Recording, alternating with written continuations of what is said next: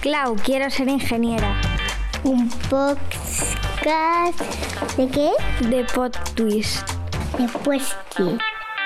Hola a todas, soy Clau y quiero ser ingeniera. Bienvenida, bienvenido seas quien seas a mi programa. Te invito a descubrir lo maravilloso que puede ser para ti estudiar una carrera STEM y la barbaridad de oportunidades que ésta puede abrir.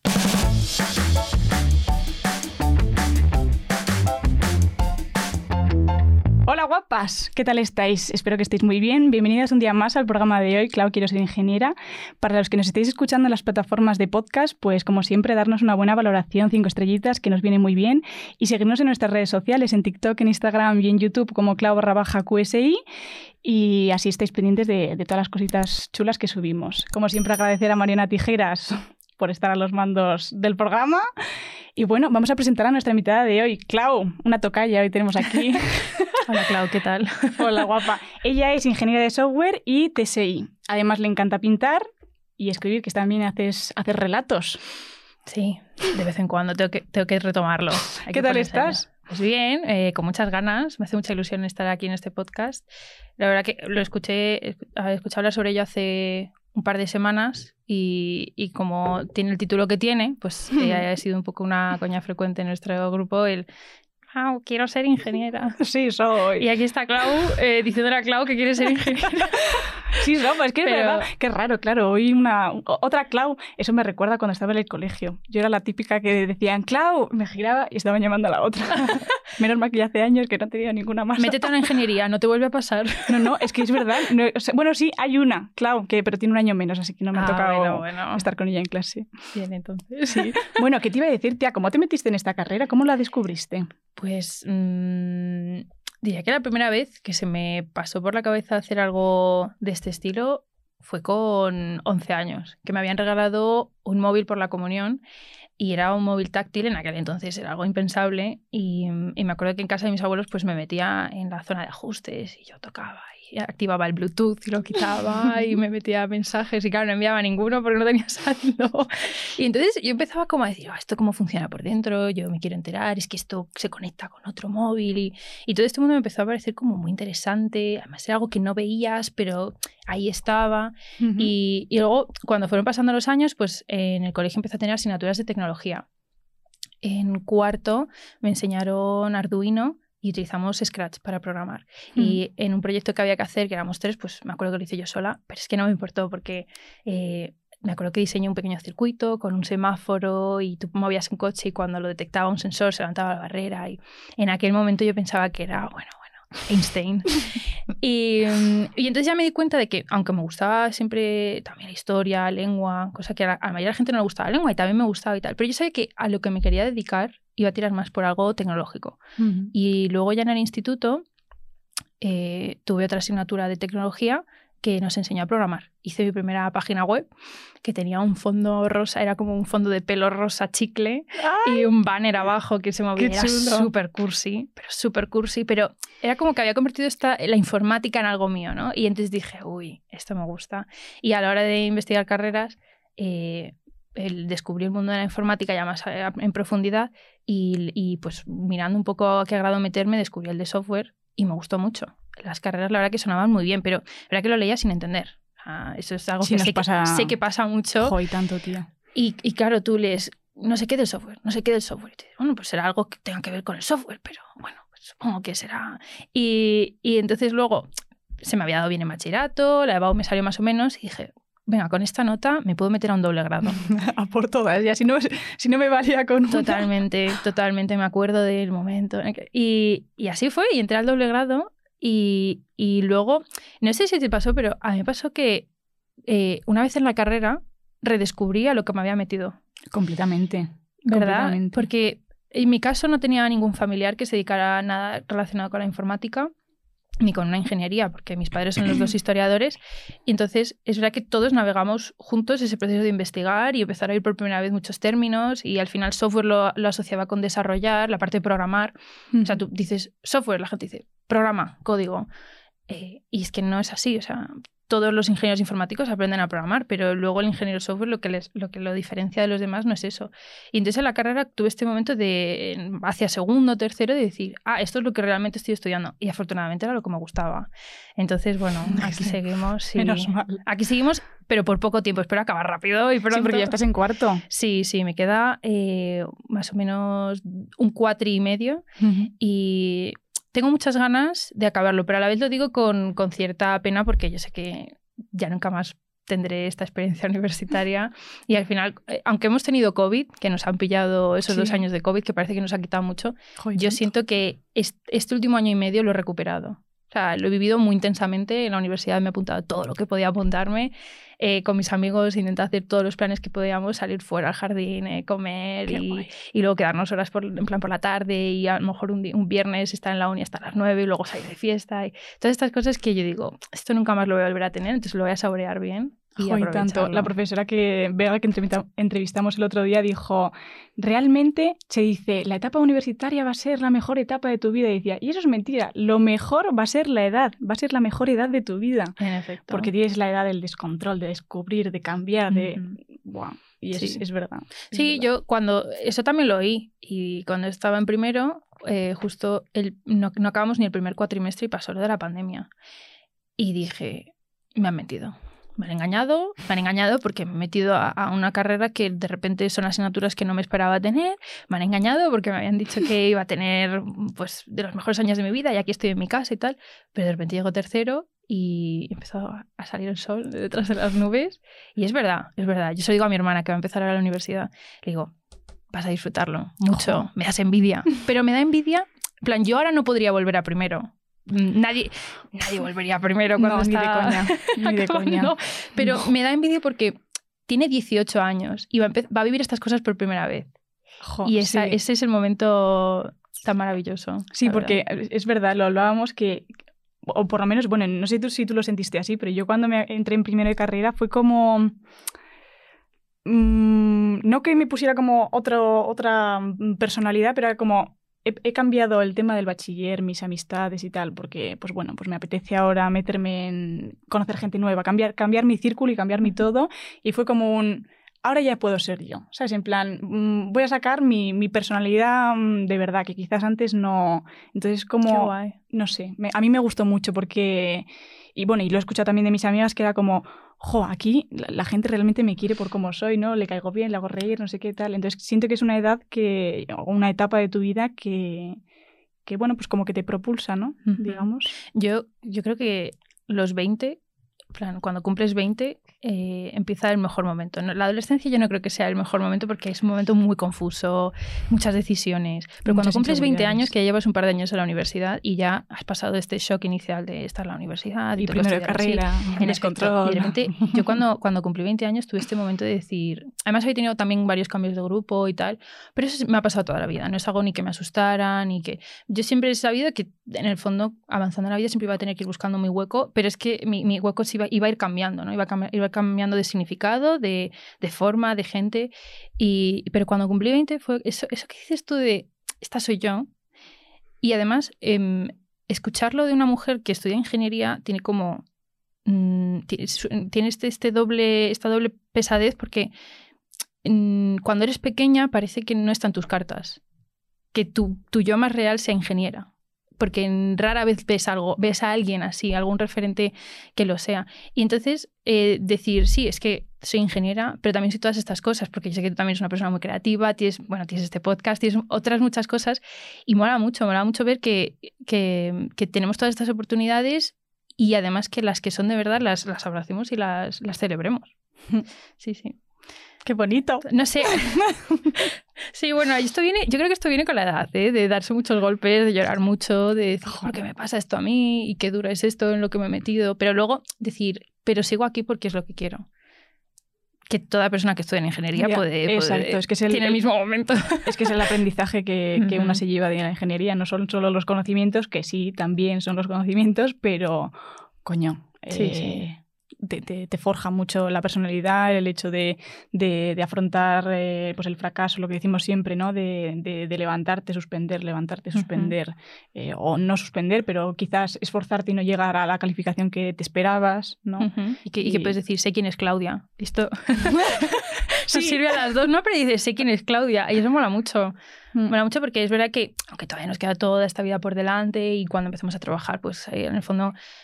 Yo creo que eh, nunca se para, o sea, quiere decir, nunca se para de aprender y claro, nunca claro. se para de, Pero yo, por ejemplo, de levantarse. Eh, este, este año, este diciembre, me hice mi primer tatuaje. Y me lo hice en ese momento porque sentí que ya, eh, aunque iba a seguir evolucionando, pero ya había encontrado mi yo más, más de verdad. ¿no? Había, había llegado al capullo más, más pequeño. Voy a repetir eso, es que no sé cómo decirlo. Mm, Cuando me hice mi primer tatuaje en diciembre, me lo hice porque sabía que ya había encontrado mi yo más, más interior. Ujú. Y entonces tenía la seguridad de que eso que me iba a tatuar iba a ser algo que me gustaría y que iba a estar conmigo el resto de mi vida. Mis padres no estaban muy contentos, pero el otro día les oí defendiendo mi tatuaje. Estábamos hablando de tatuajes y dijeron, sí, bueno, pero no es como el tuyo. El tuyo es muy bonito. Jo. Que- Sí, a mi madre casi, mi madre tenía pesadillas, porque yo le dije, mamá, me voy a hacer cuatro tatuajes. Y mi madre, ¿Del tirón? excuse me, y yo, sí, sí, que me sale mucho más barato, porque ya los tenía pensados. Además, yo, Qué valiente. Esto es una cosa, pues, claro, la gente que está aquí no lo sabe, pero muchos de mis tatuajes me los hago por la gente que se va. Plan, gente que, que- que fallece. Entonces, no me voy a arrepentir porque realmente es algo que, eh, que puede ser más o menos estiloso. Puede, mm, dentro de unos años igual digo, ay, pues lo hubiera hecho de, otra forma. Pero realmente el significado está ahí. Sí, yo lo veo igual. Mi, mi Entonces- Además, me gusta, son bonitos porque los ves y, y nunca dirías que tienen ese significado más allá. Son bonitos Sí, claro. estéticamente. No, yo mío no igual que- pongo, mm, abuela, te quiero. Sí. También están, paz. eh, la Pues gente no. que tiene esos tatuajes también están muy bonitos, pero es verdad que a mí me gusta también un poco que, que como cuando pintas algo, ¿no? Que digas, está bonito, pero luego cuando te enteras de la historia dices, ah, Ah, exacto. Sí, Sí, sí. soy yo también. Joder. ¿Y qué te iba a decir? Volviendo al tema del software, has dicho que, que- que la gente se piensa que el software es una cosa, pero es mucho más. ¿Qué, qué- qué- en qué consiste dedicarse a un. o, o a qué se dedica un ingeniero de software? Pues eh, cuando, cuando respondo esta pregunta, porque estuve en aula, en Ujú. esta feria de universidades que tenemos aquí en Madrid, estuve en, a principios de abril y, y claro, an- antes de llegar pues tuve que preguntarme a mí misma qué iba a responderle a los, a los, a los chavales y a, las, y a las chavalas cuando se me acercaran. Y entonces, yo como lo cuento y como lo estuve contando, ya es como un speech preparado, es software es eh, la parte más cercana al cliente dentro del mundo de la informática. Porque el ingeniero software es el que sabe sentarse con una persona, hablar con esa persona, entender sus necesidades y saber transformarlas en un producto Que va, que va a resolver su necesidad. ¿Qué pasa? Que eso es un proceso, es un proceso muy amplio, lo he resumido mucho, ¿no? Pero tienes desde la parte del ingeniero de requisitos, que es el que hace esas entrevistas, el que hace esa documentación de un producto. La gente no sabe que el ingeniero software tiene que saber documentar. Eso es algo, es un shock. La gente se lleva un shock tremendo cuando llega a tercero y tiene asignatura de ingeniería de requisitos porque dice, ah, como que yo tengo que saber redactar, como que tengo que saber escribir sin faltas de ortografía. Hay que saber hacerlo. Por eso en la EBAU, por ejemplo, te ponían eh, literatura y lengua, lengua castellana, porque es importante. Y luego está la persona que va a llegar y entonces te va a hacer pues, la arquitectura software del sistema, cómo funciona todo. Y luego tienes la persona que hace la parte de desarrollo, que es la parte que más gente conoce, que es eh, la programación, hacer el código. Eh, pero es que eso no es todo, porque después de hacer el código, luego tienes la persona que va a pasar las pruebas, ver que lo que has, que, que se corresponde a aquello que tú entendiste que necesitaba el cliente con lo que tú has hecho. Y hay veces que no va a coincidir. Y tienes que descubrir dónde está el fallo. Y eso ya, ya tiene su, su cosa. Y luego está la persona que se va a encargar de que ese software siga funcionando con el paso de los años. Porque tú no entregas un, un programa o una aplicación a una empresa y le dices, ala, ahí te quedas. Buenos días. Mm, es- va a ir avanzando tus necesidades. De repente vas a encontrarte que tiene picos de uso. Entonces tienes que adaptarlo para que funcione. Y ya te digo, la ingeniería del software es mucho más que eso. Luego está la parte de calidad del software, que es que, es que esa asignatura, eh, claro, era un poco como, espérate, que es una asignatura basada en estándares y, y normas y, y reglas y los exámenes eran, Normas, los exámenes eran de, de responder, de redactar. Que nunca te lo imaginas en un tercer año de una ingeniería. ¿Por qué? Porque es que el software es mucho más que, que el código. De hecho, programar no es mi parte favorita de la informática. Es algo que tengo que saber hacer, pero mm, el objetivo final de un ingeniero software nunca es programar el resto de su vida, o no suele serlo. Ujú. Si lo es, estupendo, pero... Ya ves. Y tú que estás haciendo además una doble, un doble grado, eh, la parte del, del TSI, ¿qué, qué- o sea, ¿qué te complementa como ingeniera de software? ¿A qué- Pues, te- te Este doble grado ya no, ya no lo ofertan en la UPM. Y a mí me da mucha lástima porque, mm, aunque me metí, que lo he contado antes, aunque me metí un poco como, bueno, me da la nota y soy una persona un poco ambiciosa, ¿no? Entonces dije, bueno, si puedo aprovechar y en cinco años hago dos grados en lugar de uno, tal, pues venga, voy a aprovechar. Y, lo que he descubierto es que TSI, eh, Tecnologías para la Sociedad de la Información, me estaba dando una base técnica súper fuerte para esos productos que luego yo tenía que diseñar y especificar en la parte de software. Que aunque a mí me guste, sea más afín a la, a la persona del ingeniero software, pero yo siento muchas veces que, que cuando pienso, ya te digo, cuando estoy con el cliente, pues me, vienen a la mente cosas sobre, yo qué sé, el sistema, ¿no? Los permisos, el sistema operativo, los permisos, tal, o yo qué sé, la base de datos, pues tiene que ser así. Porque profundizas mucho más en temas técnicos que, como he dicho antes, en software no pasa, porque en software luego ya te desvías a calidad y mantenimiento y verificación y validación. Pero en TSI estás en cuarto y estás dando, eh, el año que viene tenemos una que es comercio electrónico, o hay una de, de- hay mucho de redes. Al final, cuando yo de pequeña decía, ay, que me interesa el Bluetooth, la red, tal", pues resulta que el ingeniero de TSI eh, aprende sobre redes, pero un montón, porque tienes arquitectura y, redes avanzadas y seguridad en sistemas y redes. Y entonces es, es una. Me parece que el combo es muy potente, que luego ya tienes tiempo para especializarte el resto de tu vida. Mm. Y, y, de hecho, yo ahora es- mi camino es eh, la gestión de proyectos en tecnologías cloud, que, si te fijas es un poco, parece un poco diferente a lo que he estudiado, pero es que en la informática pasa eso mucho. Mucha gente hace software y acaba de ingeniero de ciberseguridad. Y Pero ¿Te refieres no. porque, o sea, quieres enfocarte o que estás pensando hacer un máster? No, de- eh, estoy formándome, estoy haciendo ce- certificaciones, eh, me estoy sacando certificaciones, tengo la primera de Google Cloud y, y entonces mi idea ahora mismo es, eh, tengo prácticas en septiembre y, y entraría en la parte de estrategia cloud de una empresa que se encarga pues de los proyectos cloud, pero más a nivel estratégico. Que Ujú. a mí, ahí está la parte del ingeniero software que a mí me gusta tanto. Ujú. Así que sí. ¿Y te planteas, te planteas, perdón, hacer un máster? Sí, O- sí. pero ahora mismo no. Mm, vale. Afortunadamente, en la informática, que yo sé que no es lo mismo que. no, no es igual para otras ingenierías, no tenemos un, no tenemos un colegio de ingenieros. O sea, no, necesitáis un máster habilitante para... Exacto. Eso es algo que no sabía o que no me había dado cuenta hasta que ahora eh, oyes a todos estos ingenieros, mis amigos de ingeniería de- de telecomunicaciones que están, el máster, el máster, y yo. ¿Qué, necesidad hay para un máster? ¿Cómo que qué necesidad? Pero tendré que poder firmar como ingeniero y yo, ¿qué? Sí, entonces mis amigas cuenta- de caminos también. Claro, y me di cuenta que nosotros eh, nos pasaba esto un poco especial y que está muy bien, que literalmente es, no has acabado la carrera y ya puedes ponerte a trabajar perfectamente, pero no dejes la carrera. Por favor, eso no es un buen movimiento. Si No. empezáis a trabajar, de verdad, acabas la carrera, eso ya has hecho todo ese trabajo, ya te queda muy poco para acabarlo y luego ya te pones a trabajar. Y luego lo bueno es que puedes hacerte el máster cuando ya llevas unos años trabajando y sepas en qué te quieres especializar o incluso en la empresa te, te- te pueden subir el, el sueldo si tienes un máster o te piden esa, ese conocimiento que no tienes. Sí. Hay muchas oportunidades. Entonces, mi idea es, ¿hacer un máster? Sí. Ahora mismo no. Entonces, bueno. Ya ves. Pues yo no me lo había planteado. Y mira que en mi carrera no me piden un máster para. Porque yo, como ingeniera de materiales, creo que no me lo piden. Porque es que el otro día, que, es que claro, como tengo amigas también que están ya en cuarto terminal, que terminan este año, hay como muchos rumores, ¿no? En plan, si es habilitante, no es habilitante, si es habilitante, no es habilitante. A mí me han dicho que no es habilitante. Pero se está rumoreando, se rumorea, que no estoy yo segura, que lo quieren hacer habilitante. Y Vaya. "Ah, no me jodas. Digo, no sé, porque claro, quiero hacerme un máster de ingeniería de materiales.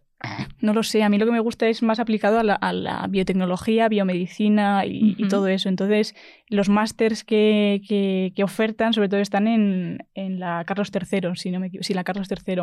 Entonces, claro, mm, pues no lo sé, no sé qué supone eso. Entonces, igual yo, mira, voy a terminar el año que viene, mi cuarto, mi querido cuarto, con mis optativas que ya miraré, porque claro, es lo que dices tú, ¿no? Es como, voy a darme tiempos pues, para ver qué es realmente lo que me gusta, ya sea trabajando, ya sea con más años de carrera. Eh, entonces, claro, tengo como cuatro optativas a lo largo de todo el año de ingeniería de, de biomateriales o de la rama de biomateriales. Entonces, quiero ver cuál es la que me gusta. Y ya en función de ver lo que me gusta, digo, ya me plantearé si hacer un máster o no hacer un Ujú. máster, o ponerme a trabajar en un sitio o... Sí, la- yo veo que la, la mayoría de la gente que hace un máster nada más acabar la carrera suele ser por dos cosas. Opción A, es, es un tema que le, le fascina o que le apasiona mucho. Por ejemplo, lo que he dicho antes pasa mucho en ingeniería del software, que la gente se mete por el nombre y porque piensa que es una cosa y luego les gusta, por ejemplo, la inteligencia artificial o la ciberseguridad. Y entonces hacen el máster, porque claro, es, es lo suficientemente diferente como para tener, como para necesitar esa formación. O hay gente que es simplemente por atrasar esa salida al mundo laboral y es completamente entendible. O sea, es un momento da miedito, ¿eh? Uf. eh es verdad que luego cuando, cuando se acerca ese momento te das cuenta de que llevas cuatro años o cinco trabajando para que llegue ese momento. Entonces está esa calma de decir, he hecho todos los pasos del camino que tenía que hacer. Entonces ahora toca esto y pues, con calma. Es verdad que hay quien tiene más suerte. y por ejemplo, tuve mucha suerte, encontré muy rápido las prácticas y, y era justo en lo que yo quería pero, pero es verdad que aún así impresiona. Pero vamos, yo eh, normalmente lo que digo es piénsatelo bien. Piénsatelo bien, porque en el fondo son más años de estudiar y luego habrá exámenes, ya no te da tanta gracia el máster. Y... ya estarás un poco ya tirando medio calva, tirándote de los pelos, sí, a punto sí. del síncope, que nos suele, nos suele pasar de vez en cuando. Eh, ¿Qué te iba a decir? Eh, nos contaste el otro día también que en, en, en, la uni estuviste en una asociación, bueno, creasteis una asociación, no tengo la lengua un poco tururú, una asociación eh, hace un año y poquito. Sí, sí, sí. ¿Cómo, cómo fue ese...? Pues eh, cuando entré a la universidad, una de las primeras charlas que nos dieron era en aquel momento, pues no sé si era la subdirectora de estudiantes de la escuela o algo así, hizo un comentario de la universidad es mucho más que ir a clase, haced vida en la universidad. Y a mí eso se me quedó grabado porque eh, yo estuve estudiando un año fuera en Canadá y es muy diferente. Hacían, en el instituto hacían más vida de instituto que las clases, cosa que aquí en España no suele pasar tanto. Entonces, es verdad que yo tuve muchas ganas eh, de llegar a la universidad y volver a tener esa experiencia de no solo son las clases, es el tiempo entre clases y es el tiempo después de clase. Y, entonces, pues yo, como además me gusta mucho socializar, pues yo fui buscando dónde meterme y lo que pasa que encontré que eh, siendo una ingeniería informática, pues las opciones que había para los estudiantes, más allá de la formación académica, eran muy limitadas, ¿no? Se limitaban a lo que suelen ser los estereotipos de un informático, que era pues videojuegos y manga y más de programación, y está estupendo. Por supuesto que existen y tienen, funcionan muy bien porque hay mucha gente que le gusta, pero luego yo pensé, digo, es que me falta algo más artístico, algo más... Y entonces eh, con mi grupo de amigos empecé un poco con la broma de vamos a montar un club de crochet, un club de crochet. Y es que eso eh, suena a broma. ¿Por qué? Porque es que tú le dices esto a un grupo de chavales que nunca han pensado en su vida en, en hacer crochet o qué es crochet, lo asocian con su abuela y claro, pues siempre te reías, te reías hasta que un día fue como, vamos a hacerlo. Y, y en mi grupo de amigos en ese momento pues lo montamos. Eh, la verdad que la escuela nos puso muchas facilidades hicimos un acuerdo de que nosotros les cuidábamos eh, la biblioteca, una biblioteca que les habían donado recientemente y nosotros montábamos, podía, teníamos este local y montábamos estas actividades y funcionó muy bien. Y, y, yo les diría que en la universidad ha sido de mis proyectos personales mmm, que, con que con más orgullo me llevo porque luego se, se, expandió mucho más allá del crochet porque hicimos eh, talleres de escritura creativa, Hemos hecho talleres de diseño web, eh, o sea, también hacemos cosas más de informático, pero yo siempre, como suelo ser, como suelo que organizar las actividades, siempre digo, pero que tenga un propósito más allá de la mm. informática. Que la, la, informática o la programación sea el medio, no el fin. Y, y la verdad que es muy bonito porque además se une gente y conoces un montón de gente de, de, primero. Yo ahora ya estoy en cuarto, entonces conocer a gente primero es, es, más complicado, ¿no? Porque no coincides, pues ya vas menos a la universidad y tal. Pues aún así este año he hecho grupo con gente de primero y mola mucho, mola mucho, la verdad. Y entonces también haces que se visibilice que en informática hay más gente que el estereotípico informático, que lo hay, pero ese que eso Marta también lo dijo cuando vino aquí a hablar. Mm. Existe, por supuesto, pero sí, también claro existimos... Sí otras personas. Sí, que no, no, no es el total, no, no, es, el, no, es el cómputo total, sino sí, que sí. Pues hay de todo. Uh -huh. Es como la ingeniería de materiales, pues también hay el estereotipo de, a ver, que, que lo hay, porque tú te metes en mi escuela y porque mi, el, el, el, edificio están tanto ingenieros de caminos como ingenieros de materiales. Y a simple vista se puede diferenciar quién es quién, ¿no? En plan, pues los de caminos son más finolis, más tal, sí. y luego estamos los de materiales que somos los... Pero también hay de todo, porque, pues uh -huh. eso.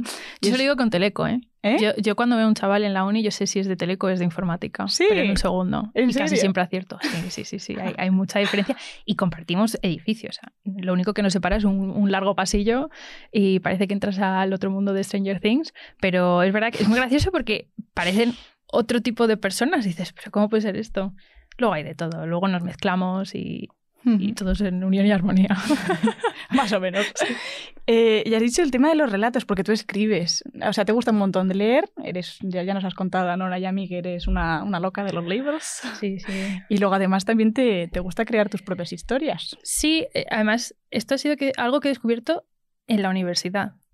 Y, y es algo que sorprende mucho porque tendemos a separar las ciencias de cualquier otra rama como las letras y el arte y parece que si te metes a una ingeniería es porque no se te da bien pues, lengua, lo que hablaba antes, ¿no? Es que no se me da bien lengua, pero por ejemplo yo era la que mejor hacía sintaxis A mí se me daba en mi instituto. A mí se me hacía una bola, yo miraba y digo, ¿y ¿esto por qué? Es que cada vez es una cosa, digo, el pretérito del pre- pre- presente, es que yo... Totalmente. Para mí era horrible, era una y, odisea. y luego parece que, que se mete en ingenierías porque tampoco sabe pintar, pero es que es mentira. Eso yo- sí, eso sí que se... Claro, se claro, por eso digo que es que mm, lo que pasa, yo por ejemplo estaba en segundo y fue ya después de, de COVID, de la pandemia más, pues de estar en casa y tal, y ya habíamos vuelto, pero tuve ese momento de, de, bueno, de mi grupo estaba un poco así y, y me llegó un correo al webmail de la UPM y, y es lo típico de lo hubiese abierto y lo hubiese cerrado y ahí se hubiese quedado, pero en, en el asunto ponía concurso, primer concurso de ciencia ficción de ELISA o algo así. ELISA es un, es un consorcio de universidades y está la UPM dentro. Y, y como era de literatura, me llamó mucha atención. Digo, ¿cómo nos han enviado esto a nosotros? Se han equivocado. y entonces lo leí y era la primera vez que lo hacían. Y, y- y entonces yo soy hija de mi madre, eso contigo. Mira, he leído esto. Y me dijo, ¿por qué no lo intentas?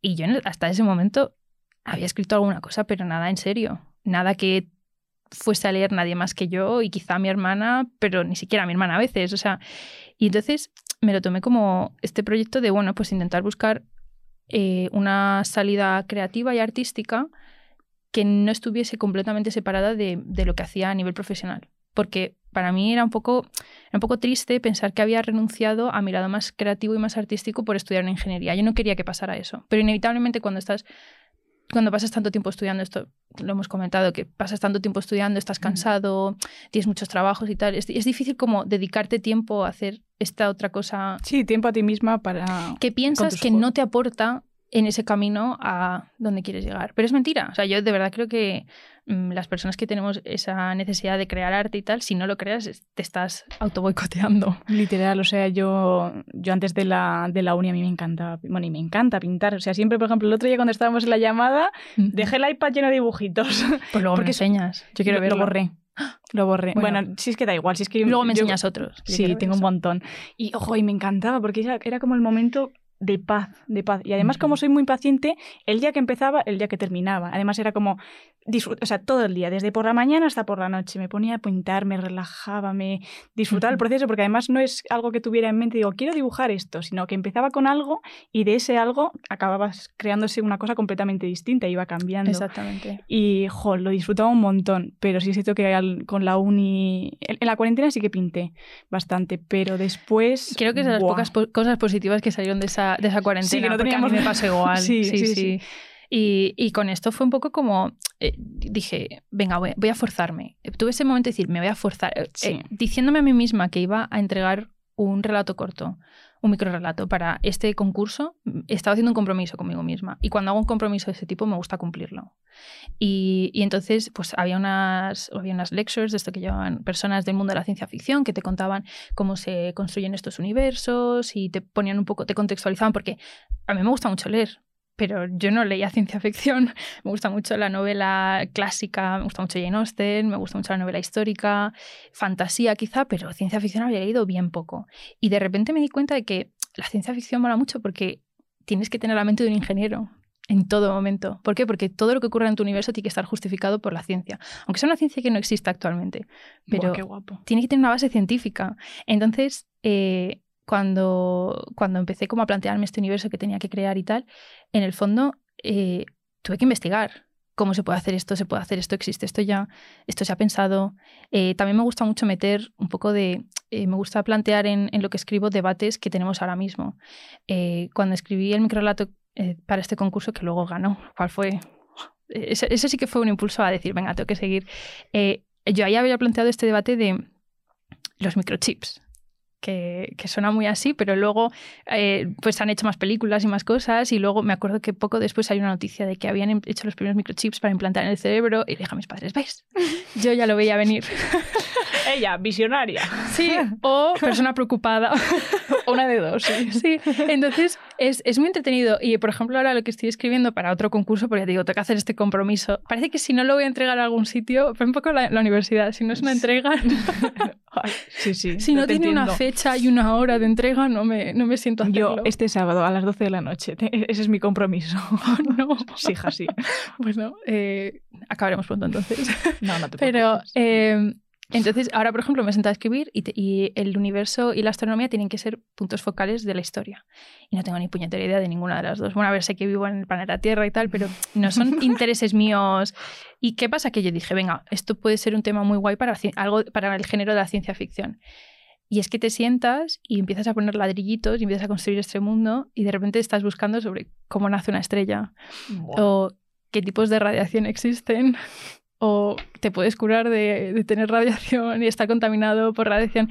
Y mola mucho, mola mucho. Y al final, eh, luego yo creo que eh, eso a mí me sirve cuando yo ejerzo de, de ingeniera y lo pienso de verdad. Y al revés, eh, lo los procesos que uso para, por ejemplo, analizar qué es lo que me están pidiendo en el concurso, eh, es un poco lo que haces cuando te sientas con el stakeholder, que lo llamamos nosotros, el interesado del producto saber qué te piden y construir algo a partir de ahí. Entonces, es como una conexión muy chula entre la ingeniería y, y el mundo de la literatura que no pensé que existía y yo de verdad hablo mucho de ello porque quiero que más gente lo descubra y, y encuentre su hueco de alguna manera. No tiene por qué ser la escritura, ¿no? Pero puedes pintar sobre ello o lo que sea. Qué guay. Además, podrías mm, combinar tanto el tema de la escritura con el tema del dibujo, que también te encanta. Es, es más complicado, yo creo, porque eh, me parece que son como pro- procesos opuestos. Sí. eh, tú piensas que al final escribir es poner, poner en, en literal, o sea, poner por escrito un pensamiento que has tenido. Y en cambio el arte es- suele ser justo, o sea, el arte pintado suele ser justo todo lo contrario. Porque lo que buscas es crear esta imagen de algo que sientes. O sea, si te fijas, es como uno es una imagen y el otro es un texto. Y, y son dos maneras de... Pero no sientes cuando haces el texto. Sí, Quiero decirte, la, la ilustración, en plan, yo me imagino, pues yo qué sé, que también yo puedo estar con mis paranoias mentales, pero yo me imagino que estoy creando una historia, estoy plasmando mis pensamientos, mis vivencias. También puedes plasmarla en la ilustración, ¿no? por supuesto, sí, sí. Es verdad que Bueno, si lo tienes claro. Sí, sí, decir, yo no- por no lo ejemplo, es verdad que yo No soy, soy una persona muy visual. Eh, en los exámenes, como me acuerdo de los conceptos, es porque digo, hice este esquema y a la esquina derecha aquí había Sí, algo soy. rodeado en rojo, pero ¿qué ponía? Soy muy visual, entonces es verdad que eh, me es más fácil quizá ir de, de mi pensamiento a, a una pintura a de mi pensamiento a algo escrito, por eso, porque pienso en conceptos. Pero es verdad que una vez, una vez hice un concurso que era eh, un, un relato de, pues, de menos de 100 palabras, era algo súper, súper breve y tenía que ir acompañado de una ilustración. Y era, era muy interesante. De hecho, luego pensé, digo, podría molar mucho. Es verdad que ese- esa conexión la he intentado hacer, pero cuando ya te pones a hacer, por ejemplo, mm, relatos más largos, yo, por ejemplo, me gusta jugar mucho con no sabes cómo es el personaje físicamente, porque da mucha libertad al lector. Alguna vez doy alguna, alguna pista, ¿no? Pero, pero luego me gusta cuando alguien lo lee, le digo, ¿cómo te lo has imaginado? Y cada persona tiene una versión y a mí eso me encanta, porque da mucha libertad. Tú creas algo que luego da libertad a que esa persona eh, aporte y añade y sea su propia historia. Entonces, bueno, quizá lo tengo que explorar, lo tengo que explorar más. Sí, me gusta, me gusta. Qué chulo, es verdad. Eso me recuerda cuando. Claro, yo es que leer he leído poquito, solo los libros obligatorios del colegio. y luego empecé con Agatha Christie porque mi yaya me lo recomendó porque tenía los libros antiguos. Ahora ya han hecho unos muy monos de tapa divina que muerte. Pero me dio por Agatha Christie, me leí un libro, me encantó, que era el del Oriente Express. Ujú. Y luego me empecé el del Nilo y ahí se ha quedado. Está aparcadísimo. Es retomarlo. Yo creo que leer, leer es, en el fondo, encontrar el momento, el libro y, y el- lugar ideal. Y si no encuentras esa combinación te va a costar mucho. Pero luego es verdad que cuando lees un libro, yo creo que te enganchas. A mí por lo menos Sí. me crea un poco como de adicción, porque me deja con esta adrenalina al final que digo, ¿cuál es el siguiente? Ya. Ya, ya, pero es que lo leía cuando, uy, perdón, lo leía cuando estaba, antes de sacarme el carnet de conducir, que estaba en el Ah, autobús, amigo. tenía dos horas de camino a la universidad y ahí tenía tiempo. Luego ya, Bueno, ahora sabes conducir. Sí, pero no, no manejo un Tesla para ponerme a, a leer mientras conduzco. Pero no, tía, es que además... Algún día. Sí. No, no, no, de verdad que lo, lo tengo pendiente, lo tengo ahí, lo tengo con su tapita naranja y le tengo que echar un ojo porque me, me gustaba mucho. Pero me lo tendré que empezar desde el principio porque no me acuerdo ya de nada. Así que bueno.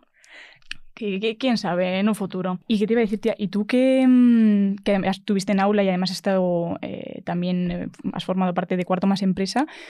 Tú a los chavales, a, la- a las nuevas generaciones, ya sea que estén estudiando en bachillerato como en la ESO, ¿cómo les ves? ¿Cómo los notas? Em, pues en cuanto al mundo de la informática, que al final es eh, un poco el pretexto en el que nos conocíamos, digámoslo así, Sí. yo los veo eh, que están muy unidos. Pero todos. O sea, hasta la persona que va a estudiar algo de letras eh, tiene un móvil que lo usa de una manera que era impensable hace 10 años y el ordenador y saben que es ChatGPT y entonces tienen, conocen mucho. Y mola mucho porque lo conocen y de ahí surgen curiosidades. Y entonces luego se acercan a preguntar, ¿no? Y entonces en aula, mola- eh, a mí lo que más me gustaba era escuchar esas preguntas que tenían, porque hay veces que se te acercaban y decían, ¿me das información? Entonces decías el típico speech que te habías preparado de, bueno, ta, ta, ta. Em, pero cuando te hacían alguna pregunta más concreta te das cuenta de, cómo iban las cosas. Y por ejemplo, a mí me gustaba preguntar, ¿qué te gusta hacer a ti? Y, en el fondo yo me di cuenta de que cuando se me acercaba, por ejemplo, una chica, y entonces, me- entonces yo formaba parte de esas razones por las que esa persona se iba a apuntar o no a este grado, me gustaba preguntarle. Porque, porque por ejemplo, me vino una, una chica que pues creo que está en cuarto, de hecho, me dijo, es que a mí me gusta esto, pero la gente me dice que no me ve. Entonces yo dije, vale, había, he visto muchas chicas acercándose, pero aún existen las que se acercan y tienen este miedo. Pero es que eh, esa chica probablemente ya sea mm, ya se sienta más cómoda usando la tecnología que yo cuando, cuando estaba en segundo haciendo la lección de meterme en la carrera. Ya, pero es que programar, no sé si se me va a dar bien. Lo que os he dicho antes, programar es una herramienta. Está muy bien saber programar bien, pero no es... A ver, tienes que saber programar, pero no es lo único. Si quieres programar exclusivamente en tu vida, no hagas una ingeniería, porque una ingeniería va mucho más allá. Una ingeniería es resolver problemas. Y, y entonces la gente que se acercaba, pues eh, había mucho chico y, y ya había mucha gente que cajaba con esos estereotipos que hablábamos, pero luego había gente que, ya te digo, que se acercaba y, por ejemplo, en cuarto de la ESO más empresa, que estuve con ellos más horas, eh, porque en aula es, es más breve, es, es un momento, a veces hablas con la madre y la hermana y, y a veces intentabas convencer a por qué tenía que coger un grado y no otro, y- pero en aula que, que en, en cuarto de la ESO más empresa, que pasé más tiempo con ellos, eh, había gente que tenía mucho talento. Y, yo creo que no eran conscientes porque tenían que hacer una aplicación móvil y habían hecho todas estas cosas antes, ¿no? Pero en software hacían una aplicación móvil y, yo les decía, oye, pero esto se te ha dado muy bien. Bueno, es que alguna vez he tocado algo. Una vez me hice mi propia página, esto fue una chica, una vez me hice mi propia página en, en MySpace, ahora hay una nueva, ¿no? Y digo, ¿ah, sí? ¿Y eso cómo? No, bueno, pues me metía en perfiles de otras personas y veían lo que hacían, entonces lo copiaba el mío y empezaba a quitar cosas para entender qué hacía cada línea. Y le ¡Qué dije, ¿puedo ver eso? Me dijo, sí, sí, me lo busco y me lo enseñó. Y era chulísimo, era rosa y fucsia con Hello Kitty por aquí y por allá. Qué guapo. Y entonces yo lo que hacía era animarles cuando acababan la parte obligatoria Claro. del proyecto. Ahora, yo dije, ahora personalízatelo. Y hubo una versión de, esa, de la aplicación que tenía que hacer una versión de Hello Kitty que se abría con el logo de Barbie y no pusieron el, el tema de Barbie cuando se abría el móvil porque no les dio tiempo. Pero entonces yo las veo muy preparadas las nuevas generaciones. Quizás solo les falta el pequeño impulso de que alguien les diga, puedes hacerlo. Tienes mucho potencial. No voy a decir debes hacerlo, porque bueno, ahí ya cada uno, pero puedes hacerlo. Y además, eh, lo bueno de nuestro sector es que tiene muchas salidas. Hay mucha gente, pero hay muchas salidas. Es verdad que para encontrar una buena salida o algo que te guste, te- vas a tener que trabajar y esforzarte, pero eso pasa en todos los lados. Pero, pero vamos, yo espero luego reconocer caras. Cuando el año que viene vaya de vez en cuando, espero decir, a ti te vi. Porque en aula conocí a una chica que luego la vi en, en cuarto de la ESO más empresa y se acordaba de mí. Y dije, ah, mira qué chulo. Qué guay. Entonces, bueno, no sé si eso respondía a la pregunta. No, no, sí, sí, completamente. Vamos, muy preparados, pero, pero con ese, esa falta Sí. de un... Uy, Bueno, ha quedado muy bien con esa falta, con, el, con el- con la- el, impulsito de... Sí. Y también que, a- que a reconocer. lo mejor se lo diga a alguien Exacto. que ellos no esperaban que se lo fuera a decir, porque yo sé que cuando vas al stand de, de la Politécnica, pues te esperas un politécnico.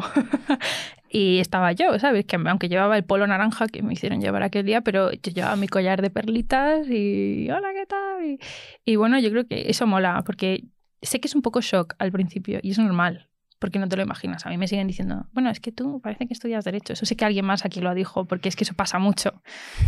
No solo la gente de derecho viste bien. Entonces, bueno, eso también mola. Que se, Es se- verdad. se nos vea. Exacto, que, que, que hay de todo en todos los lados. Y mm, vamos a hablar de, la etapa de la uni. Cuéntame algo, algo chulo, ya sea, hablamos aquí muchas veces de, referentes que, que se nos han ido, nos los hemos ido encontrando tanto en la etapa del colegio, que hay gente que, en mi caso, me, me decanté por una rama más de ciencia porque tuve un profesor muy bueno de mates. Luego hay gente que se los encuentra en la uni y hay gente que se los encuentra en, en el trabajo. A lo largo de tu etapa universitaria, que es ahora un poco de lo que nos centramos, ¿has conocido a algún profesor o a alguien que, que te, que, bueno, que te haya inspirado, que te haya hecho el camino más fácil, te haya ayudado? Mm, Pues en el fondo yo creo que como no tenía ningún referente en el mundo antes de plantearme que estudiar en la universidad, cuando entré a la universidad lo buscaba activamente. Descubrí entonces que había esta modelo que se llama Carly Kloss, que tenía un campamento para, para que las chicas aprendieran a programar, en plan exclusivamente niñas que aprenden a programar. Y descubrí, no sé, y, y siempre me habían inspirado personas como, pues, como Malala o con historias así, ¿no? Pero claro, algo más específico, al- alguna persona en la que yo me podía sentir reflejada en un futuro, porque yo modelo no voy a ser, entonces... Bueno, eh, quién sabe. Bueno, pero claro, yo dije, bueno, pues en la universidad es la oportunidad, y además, esto lo he aprendido con los años, la gente que te da clase en la universidad suelen ser eminencias de su campo. Y eso nadie te lo dice. Y de repente te das cuenta de que estás dando clase con un celebrity de los traductores de lenguajes de programación, por ejemplo. O sea, eso- es que eso pasa. sí, sí. Y yo en la carrera, era que eh, profesores ha habido de todo, ¿no? Lo que siempre se dice, Sí. bueno, tal, pues en todos los sitios. Pero ha habido profesores muy buenos, que, que además eran los mejores, porque no solo sabían un montón y te lo enseñaban y te lo transmitían, sino que encima se veía que lo disfrutaban. Y entonces, por ejemplo, eh, pues en, los primeros años yo tuve una profesora de, de matemática, eh, era de álgebra, que se le ocurrió muchísimo cuando la pandemia, para que nosotros siguiéramos aprendiendo en casa. Fue de las pocas que se conectaba con una tablet y te hacía el dibujito y tal. Y luego, por ejemplo, eh, mm, cuando llegué a ingeniería de requisitos, pues conocí a la que es ahora mi tutora del TFG, que, que yo me acuerdo que yo me iba a quejar a ella. Es que la gente no sabe, no sabe redactar, no sabe escribir. Ya lo sé. Y bueno, quizá ahí pues nos, nos empezamos a llevar mejor. Y, y luego, por ejemplo, pues hubo profesores como, como Borja, eh, que, que nos daba la asignatura de sistemas en seguridad y redes, que, mm, que literalmente decía, ¿cómo puedo hacer esta asignatura para que vosotros la disfrutéis? Qué guay. Y, y mira que es un mundo que a mí no me interesa demasiado, que era en plan la ciberseguridad y tal, ¿no? Pero eh, tú llegabas a clase y te decía, ninguno de vosotros es epiléptico, ¿verdad? Y claro, No. eran las 9 de la mañana, te habías tomado un café de la máquina Tenía la legaña que todavía pegada. y, y tú decías, no, no, no. Y decía, ¿estáis seguros? ¿No? Dice, bueno, es que hoy vamos a aprender a hacer un virus que cuando lo abras eh, puedes matar a alguien que tenga epilepsia. Joder. Sí, sí. Claro, entonces tenías que hacer la promesa de que no lo ibas a hacer fuera de clase. Eso, eso pasaba Ah, mucho en claro. esa clase. Igual que en ética firmabas que no ibas a copiar en el examen, tal, pues en esta clase tú le decías al profesor verbalmente, prometo que no voy a hacer esto aquí fuera de aquí. Sí, sí, no, prometo que no lo voy a hacer. Eh, o luego, por ejemplo, nos enseñó a... Esto, esto- claro, luego lo podías personalizar, ¿no? Entonces, nos- mi compañero, mi mejor amigo y yo hicimos eh, una carpeta que te aparecía en el escritorio y se llamaba Fotos de Timothy Chalamet. Y cuando la abrías, era un virus. Se te Claro, bloqueaba la yo- yo le pantalla, te salían ventanas. Entonces, esas asignaturas, todos caeríamos. Sí, sí. No, eso sí, mis compañeros no cayeron, pero entiendo que porque son chicos, son informáticos, Sí, no, entienden. No, entienden. Pero, pero claro, esas clases, aunque ahora yo no me voy a dedicar a nada que tenga que ver con eso, pero esas son las que m- Jo, pero es- más recuerdo. Y además a los profesores. Son profesores que luego me alegra verlos por la universidad. De Sandra igual. Eh, a mi tutora es que hice galletas hace dos fines de semana. Le dije, he hecho galletas, te llevo una. Y te tomas un café con ella. Y al final esas personas se convierten en tus referentes. Sí. Lo cual parece que no tiene sentido, ¿no? Porque cuando piensas en un referente sueles pensar en esta persona a la que admiras y que, y que incluso es como esta figura mm, platónica, que, que- que está como muy lejos de ti, ¿no? En plan, suele haber como, la gente piensa en referentes, piensa en celebrities, en personas famosas, Malala, he dicho yo antes, nunca voy a conocer a Malala, ojalá, pero yo creo que no va a pasar. Sí, exacto. Pero en no cambio. Con estos profesores, pues comparto pasillo y les saludo y te preguntan y tienes que hacer un TFG y dices, a ver si lo quieren hacer conmigo y casualmente lo quieren hacer contigo. Entonces, mola mucho. Yo creo que van a ser las personas que en el resto de mi vida siempre me acordaré de ellos. Bueno, obviamente, ¿no? Pero, eh, y, y quién sabe, a lo mejor alguna vez necesito consejo de algo y acudo a ellos. Y, y es muy bonito. Es algo de la universidad que no te cuentan. Te dicen, suelen decirte que la universidad eh, es este momento en el que te vuelves un número, una, una matrícula, y estoy segura de que sería el caso en algunos sitios. Pero es que en nuestra escuela, por ejemplo, no ocurre así. Es una comunidad, es bastante pequeñita, pero precisamente de, de ser pequeñitos hay como mucha comunidad y mucha Claro. unión. Claro, claro. Y, y se disfruta mucho, la verdad. O Jo, sea que- Y da gusto también que haya esos profesores, jo, porque quieras o no, eso lo hablábamos con Vega, la dificultad también que es lo que dices tú, ¿no? Que a lo largo de la, de la etapa universitaria vas descubriendo qué es lo que te gusta, haces el clic con Ujú. muchas cosas. Pero es que para que hagas eso, lo puedes hacer por ti misma, por, por tu trabajo y tal, pero jo, con la ayuda de un profesor que te, te- que te haga la asignatura entretenida, el camino ameno también, que es, que, es, que es fundamental, tanto el grupo de amigos como los profesores, Ujú. eh, son uno de los pilares más fundamentales Desde para... luego, con un buen profesor le vas a dar una oportunidad a la asignatura. Por O sea, He tenido supuesto. asignaturas que en papel me parecían aburridísimas. Tenía una que era administración y gestión de bases de datos y decía... "Pff". Y teníamos un profe Dani, que es un crack, que es que este profesor te montaba eh, en plan juegos tipo con, con muñequitos como los de la Wii para aprender sobre, para, re- para recordar los procesos de, de metodologías ágiles en otra asignatura y tal. ¿Ves? Y es, que, eso es lo que mola, le das una oportunidad. Luego a lo mejor no es lo tuyo. A lo mejor yo no me dedico a la administración de bases de datos, pero me lo pasé muy bien, aprendí mucho, me acuerdo de lo que aprendí y me lo llevo el resto de mi vida. Y casualmente con un profesor así descubrí que me gustaba la ingeniería de requisitos y ahora mismo es a lo que me quiero dedicar. Entonces, yo creo que se les reconoce poco. Es, es fácil quejarse ¿eh? y, y yo creo que tenemos la tendencia a quejarnos mucho, pero si mm, focalizásemos un poco más hacia las cosas buenas, estos profesores se darían cuenta de que realmente tienen un impacto y a lo mejor se animarían a, a hacerlo más.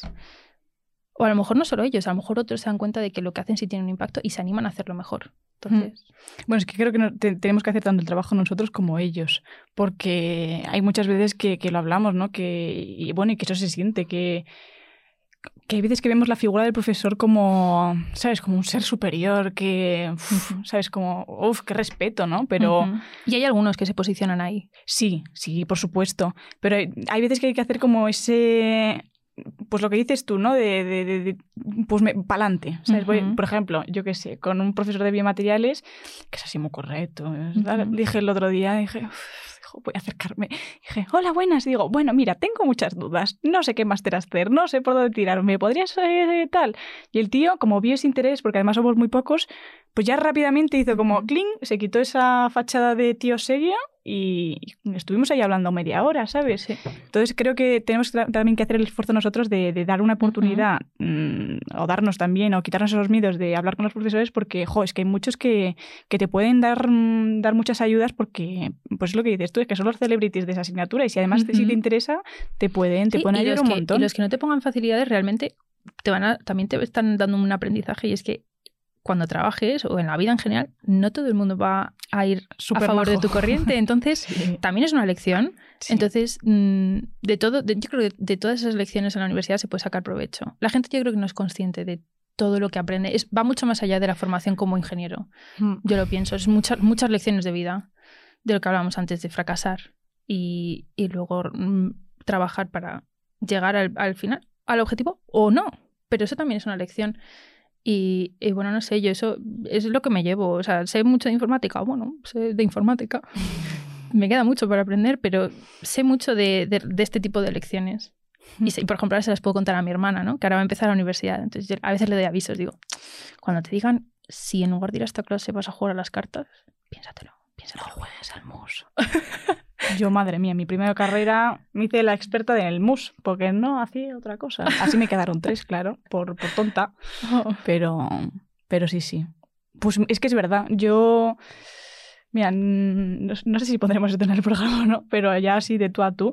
Yo en la universidad he aprendido un montón, además, con, a conocer a la gente. porque hay, un- o sea, sí es cierto que ya tenía, pues eso, que soy muy observadora y analizo mucho a la gente y me fijo cómo se comporta y cómo habla y todo, todo, todo. Eso lo analizo mucho y, me- jo, y me doy cuenta de las personalidades, de la gente que eh, está por, mm, contigo por conveniencia, de la gente que... Bueno, es que vas viendo ¿no? esos patrones y tal, y eso lo Se analizo- aprende más que haciendo trabajos en grupo. Sí, sí, mm, por supuesto. Pero es Terapia verdad. de, choc, de, de choque, quizá. Pero, Es que es verdad, tía. mm, yo es ta- yo verdad. y- también, y, ¿eh? luego si lo analizas, dices, joder, es que qué pereza hacer un trabajo.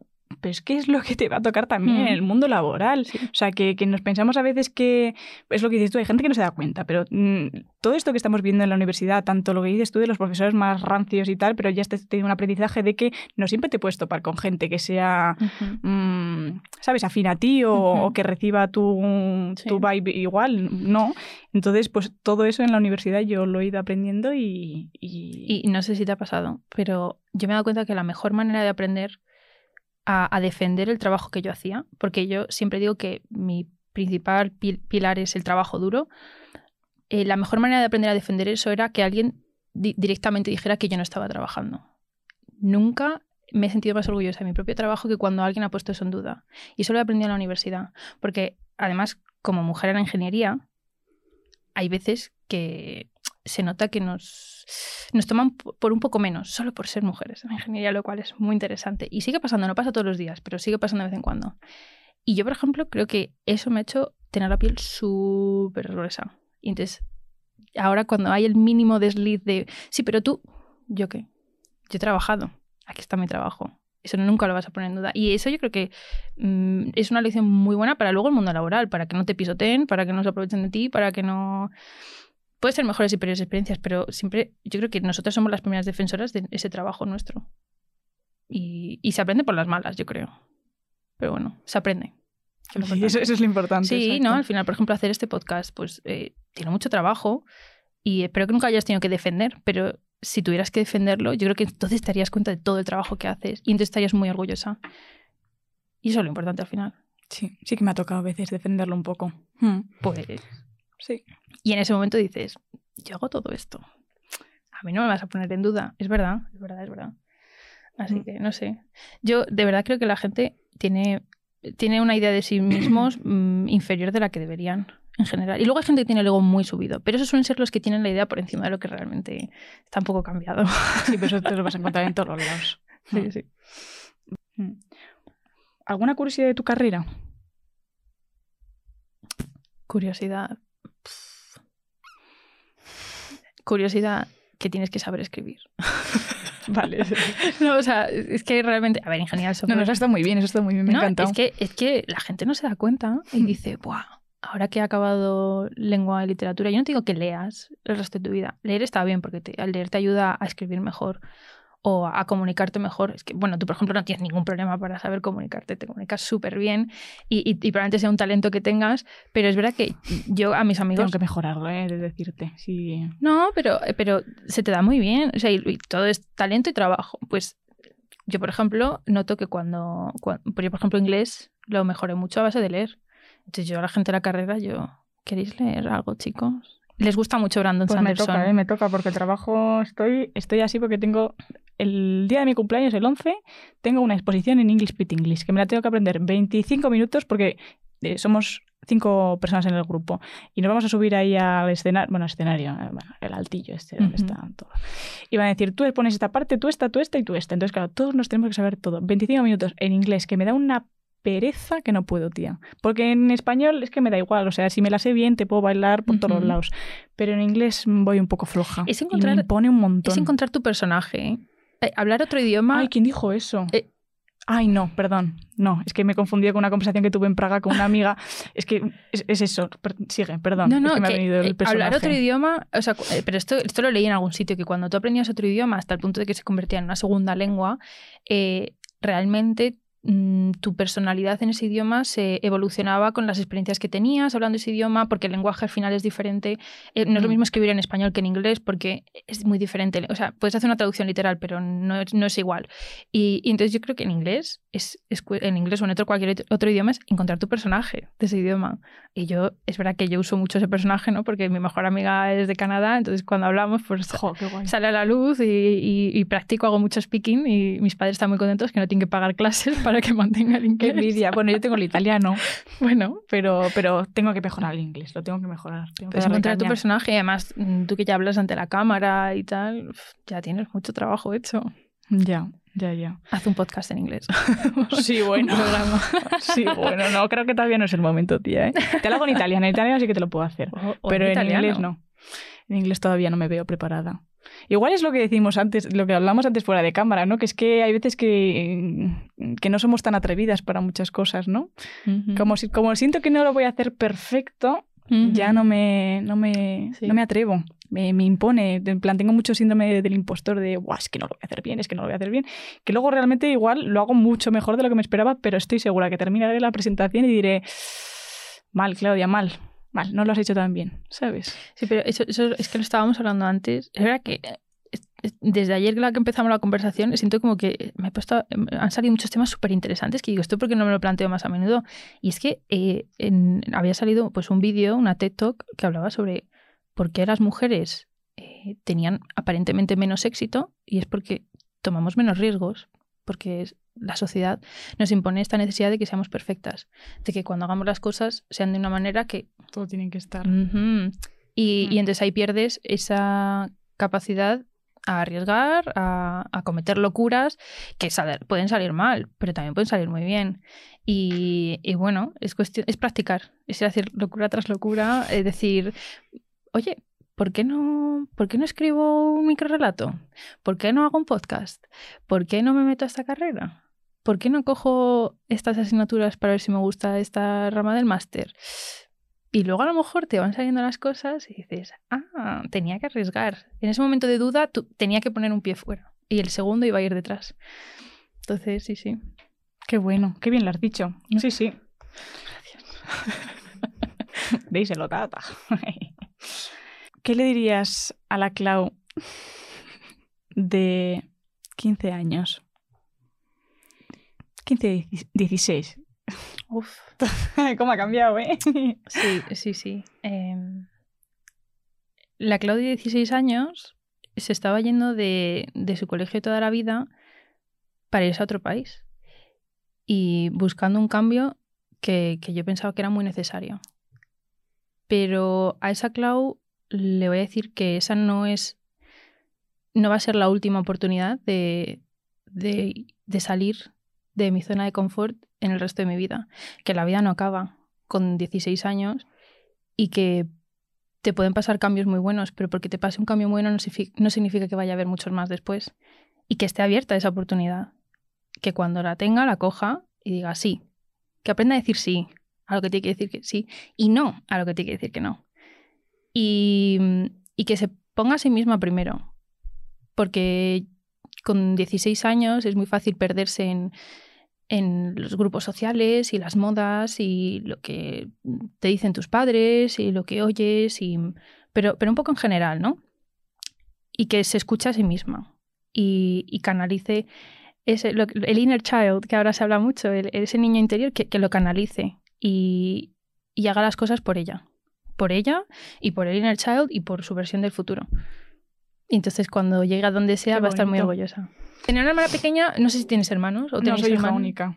esa duda de me meto en ingeniería o no. Mi hermana ya tiene un apoyo súper grande en casa que casi la, no la estoy obligando a meterse, pero yo le digo, no seas tonta, que está aquí dinero, aquí hay futuro, es- te va a gustar, le gusta, está aprendiendo a programar en Python y yo, métete aquí. Y entonces eh, intento ser la figura que a mí me hubiera gustado tener para mi hermana. Que es un poco egoísta, ¿no? Porque a lo mejor mi hermana quiere otra versión de mí, pero nos comunicamos mucho y, parece que está funcionando. Y mi yo, yo he hecho muchas cosas muy bonitas, pero mi hermana se va a comer el mundo dos veces y va a volver y, y yo estaré haciendo así porque, Para eso están los hermanos mayores. Joder, además tiene una hermana así. Qué gusto, chica. Bueno, luego, eh, no, no todos los días hay así, ¿eh? Luego también tengo un Hombre, carácter pues muy claro, fuerte. Pues y- claro que no, no, no todo el y mundo se es... mandona y muchas cosas, ¿eh? Soy muy pero de es, eso. es un gusto. Es un gusto tener, tener ese apoyo y, y, y no sé, y tener una persona, pues no sé, tu huevito donde estar, ¿sabes? Mm, Que es muy importante tenerlo en casa, que hay mucha gente que no tiene ese, ese momento, bueno, o ese espacio seguro, ¿no? Bueno, Donde- pero, o sea, pero esto también pasa porque existe este tipo de espacios. Porque yo podía haber estado en mi casa y nunca hubiese contado nada y nadie, no le hubiese llegado a nadie, ¿sabes? Pero este tipo de sitios, yo cuando leí el correo, dije, qué ilusión, me puse muy nerviosa y dije, "Ah, qué fuerte, qué fuerte. Porque yo nunca, nunca he querido ser famosa ni nada del estilo. Sea, es de estas cosas que digo, no me, no me. En su día quería ser diseñadora de moda y digo, bueno, sería la única manera que no me importaría ser famosa y tal. Pero es que eh, es verdad que hace falta estos sitios, ¿no? Donde la gente. Y a mí me inspira mucho, voy a ser sincera, me inspira mucho una persona como tú, que, que hace estas cosas más allá de. que me pongo a poner a llorar. No, no, pero lo, lo digo súper sinceramente. O sea, no lo quería decir, no, de verdad, esto lo digo ahora, pero esto no se sube. Esto esto es off camera si quieres. Eh, es, en plan, a mí me inspira mucho la gente así, ¿eh? Y, y de hecho, el relato que estoy escribiendo ahora, eh, dije. Venga, si hay alguien que es capaz de llevar un podcast que tiene que ir a grabar y lo tiene que subir y tal, y está sacándose la carrera y no sé qué, yo soy capaz de sentarme y escribir un capítulo cada dos días. Y es un poco así, y al final es retroalimentarse y buscar esa comunidad de gente que, que piensa como tú. Y a mí me cuesta mucho encontrar gente creativa. Y entonces cuando me contaste que pintabas y tal, personas dije, vitamina. "Ujú". No me he leído, hay un libro sobre eso, no es lo de encontrar tu persona vitamina. No o- sé, yo lo escuché, en plan, gente que, que, te, que te estimula, que te inspira. Ujú. Tengo que leer más libros de autoayuda. Yo tengo, yo que leer en general, no tanto PDF de ingeniería. Dame, Ah. dame una cosa chula, hombre, Sí, por sí. Dios. Eso sí que son duros de leer, ¿eh? Ay, calla, calla. Es que solo me vienen recuerdos de nunca Vietnam. habráis un libro sobre sistemas operativos. Nunca. Es como, es como querer tragar arena. En plan, Ni normas del ASME, que eso ya es para Uf. tirarse el décimo. Vamos, ya te lo digo, teta. Sí. Jeje, qué horror. Teta he dicho, yo quería decir tata. Díselo, tata. Díselo, teta. Ay. También nos sirve. Sí, sí, pues también. Ay. Vale, y ya terminando con el final, ¿cómo ves tu futuro? Mm, ¿cómo- ¿Cuál es tu, mm, tu, tu, mm, tu fantasía en la que te imaginas? Ya puede ser laboral, puede ser personal. Ujú. ¿Cómo, cómo te ves en el futuro? Mi fantasía es un poco a corto plazo, porque, Vale. porque la vida cambia mucho y muy rápido. Eso se aprendió con el COVID y la pandemia y, y tenías planes y de repente ya no los podías tener. Entonces, me, me gusta marcarme como objetivos a corto plazo y luego tener, lo que dices tú, una fantasía más en general. Mi fantasía realmente es tener un trabajo que me guste, que me apasione, que aunque me cueste, el día que me cueste, diga, bueno, pero es porque en el fondo me gusta. Y luego, poder- eh, luego seguir mimando mis, mis hobbies y mis pasiones personales.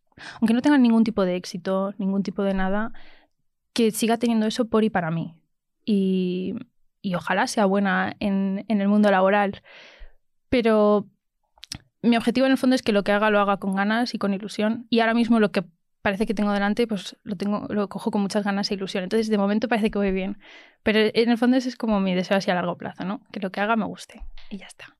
Yo creo que tienes mucho potencial. Muchas gracias. No, es verdad, es verdad. Y yo no, y yo no soy pelota, ¿eh? O sea, a mí yo no regalo. Yo es que te lo veo. Lo que he dicho antes de que analice mucho a la gente, yo te lo noto. Te lo noto de verdad. Te veo una persona como con, con mucha empatía, muy observadora, muy trabajadora. Además que se organiza muy bien, que en una ingeniería es jodido de pelotas organizarse bien. Sí, pensaos mucho lo de un doble grado. Sí, como consejo, que es algo que de verdad queréis hacer, Sí. ¿eh? porque vais a- vas a tener que hacer sacrificios y, y el carnet de conducir nunca te va a encajar bien en ningún año y lo vas a hacer. Dímelo a mí que me lo saqué con 20 años. No me... Yo me lo saqué en Halloween, el Halloween pasado. Bueno, pues ahora me siento mejor. No, no, y, y no, es, y no es tarde, ni mucho No. menos. Pero Bueno, díselo a mi amiga Anita, que no se lo ha sacado todavía la tía, con 22 años que tiene. O 22, 22 para 23. con que no lo deje, Sí, sí. De momento está disfrutando de- del Uber gratuito, pero luego ya se le acabará el Oh. chollo. a mí me gusta conducir, ¿eh? pero Yo lo adoro. ser copiloto mm, Buah, no lo el cambiaría nunca, nunca. El nunca. DJ. Sí. Buah, qué ganas de verano de, de irte con las amigas a la playa y yo sé que Alejandra conduzca, luego si hace falta nos cambiamos. Pero yo ser la copy, O Anita también, que, es- que siempre está en la coña que Anita dice, ya me pongo yo atrás y digo, qué, qué- qué bien sabes tu sitio, porque me encanta ese copiloto. y Anita, como, como le da igual, siempre se plan, pone a mí atrás. no me importa, pero a ver veces, si que, a- a veces que la si dejo, tú- ¿eh? Se lo permite, digo, venga, tía, tú para adelante hoy. Ay, pero sí, jo, qué, gan- qué ganas de verano y de, Sí, la y de verdad. desconectar y, y, jo, y de pintar. Y de pintar, y de Tienes que pintar, pintar. Y de escribir. Ujú. Yo de leer. Pues sí, tía. Eh, pues nada, jo, ha sido una entrevista fetén. O sea, la leche, me ha encantado. Me ha encantado. Hemos tenido mm, momentos de, de- de alegría, momentos de tristeza, pero de la buena. eh, de la tristeza del aprendizaje, que también es muy, es muy bonita y muy sana. Y, y hemos, bueno, pues hemos descubierto un primer, primer doble grado en, en el, en, en el podcast, que también está súper bien. Eh, y, jo, es contar cosas muy chulas. Eh, y, y bueno, pues muchas experiencias y muchas vivencias, que es lo que nos da la universidad también. Entonces está muy bien que vengas, que vengas tú y que nos lo cuentes, Clau. que es que me encanta, Clau. Y muchas gracias por tenerme y espero que a alguien le haya servido algo de lo que hayamos contado hoy.